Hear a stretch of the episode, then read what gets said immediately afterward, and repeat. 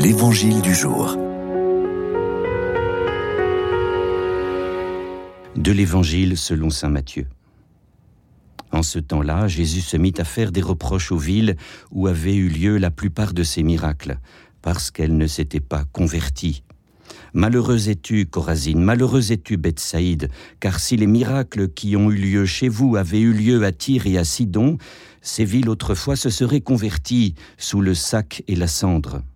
Aussi, je vous le déclare, au jour du jugement, Tyr et Sidon seront traités moins sévèrement que vous. Et toi, Capharnaüm, seras-tu donc élevé jusqu'au ciel?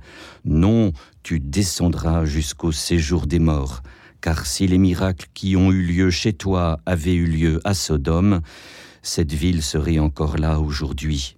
Aussi je vous le déclare, au jour du jugement, le pays de Sodome sera traité moins sévèrement que toi.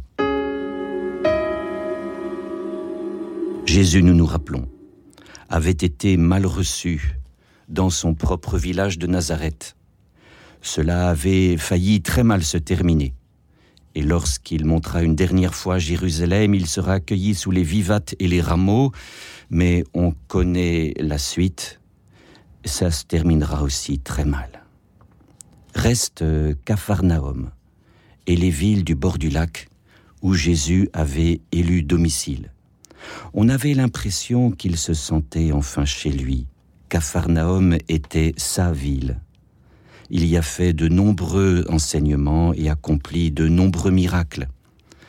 Or aujourd'hui, malheur, Jésus invective ces villes et particulièrement Capharnaüm, sa capitale d'adoption il les invective pour leur ingratitude.